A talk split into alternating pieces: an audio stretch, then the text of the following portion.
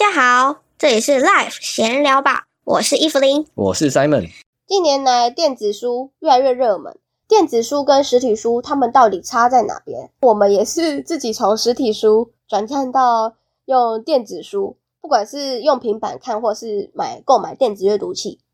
我们现在都变成就是不会再去买实体书，因为前阵子应该是说前几年，我们也是固定都会有看书的习惯，都会可能一两个月就会买一本实体书，它后来累积起来。那个体积真的是蛮大，因为我们租房子也不会有太多的空间去摆我们的实体书。后来我们就决定用电子阅读器，哎，一用发现真的是蛮好用的。因为假设你每个月都买一本书，然后你就放在你的电子阅读器里面，或者是你的平板的里面的话，不会去占空间。所以我觉得最吸引我就是不用用书签，不会忘记自己读到哪一页。这是我觉得电子书带给我最大的便利性，就是它会自己停在我下一次要看的那一个页面。而且它还可以，就是可以自己去画重点，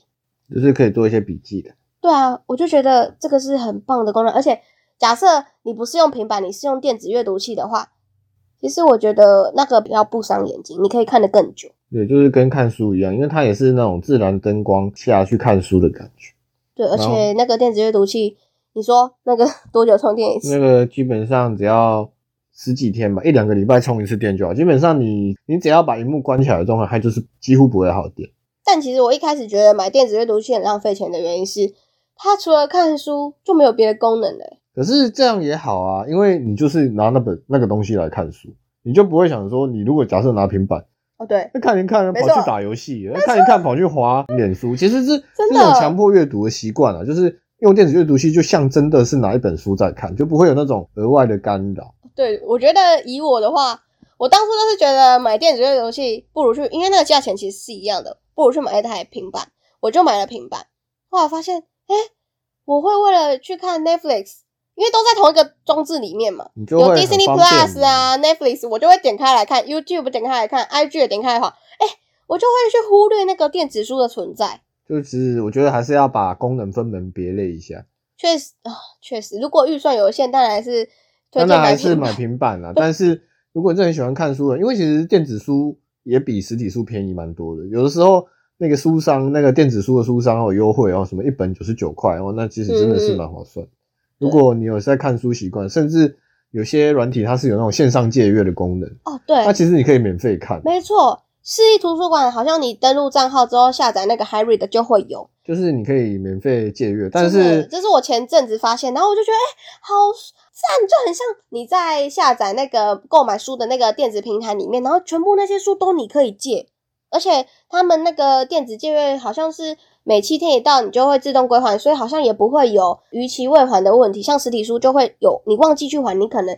呃晚一天罚一块还是什么的这一种，你就不会发生。而且实体书有一些还有一些其他的问题，就是像你说实体书的问题吧？对啊，有可能就是。啊，有可能假设人家挖鼻屎啊，然后就粘在书里面，就比较没卫生啊。你也不知道谁那本书发生之前发生过什么事，对对对，对，就会。而且像之前疫情的关系，之前我记得我在学生时期的时候，图书馆外面会有那种纸，类似在消毒纸的那种，就可以把书放进去，然后关起来，然后它就会消毒，稍微的把那些细菌先过滤一下。像疫情期间的话，如果你去借书，可能会觉得有疑虑，那电子书的话就。不会有人家碰触的问题，而且像假设你电子阅读器你或者是平板的那个电子书买了之后，它都会在里面呢，它也不会占空间，你不用特别去买一个书柜或什么的，然后它也不会长灰尘，它也不会变黄。这就是为什么我们就是慢慢的都是在用电子书，在电子书的使用上，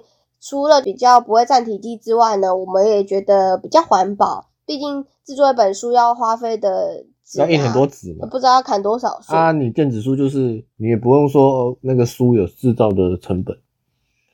但电子书也不是说全然没有缺点，其实有时候那个电子书的版型会跑掉，然后或者是它的页数啊，可能接的不是很好，就是不像实体书，你翻过去翻过去这样很清楚。电子书就是一个平面，它就是比较没有翻书的感觉，这是它的缺点。像那一天，我就跟我同事聊说，哎，那个 Harry 的电子书可以借好多书哦。然后他就跟我说，哎，我没有在看电子书，哎，因为我很坚持看书的电脑翻书的感觉，所以他都只买实体书。那其实电子书还有一个缺点就是，如果你看杂志，就那个页面就更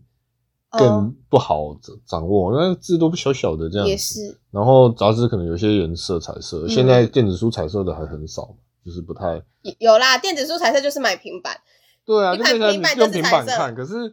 些人坚持，就像你，就是会觉得，如果你用平板，你的注意力可能会被转移到别的地方，就会很像用电脑看书的感觉。对啊，就是好像不那么纯粹，就会在一个很多元化的系统，然后开好像很容易被干扰啦。就我自己是觉得这样子比较不好。那不知道你们现在呢是用电子书还是实体书？大家是不是都会在看书上面有一些坚持呢？那我们这集的 podcast 就到这里啦，我们下次见，拜拜。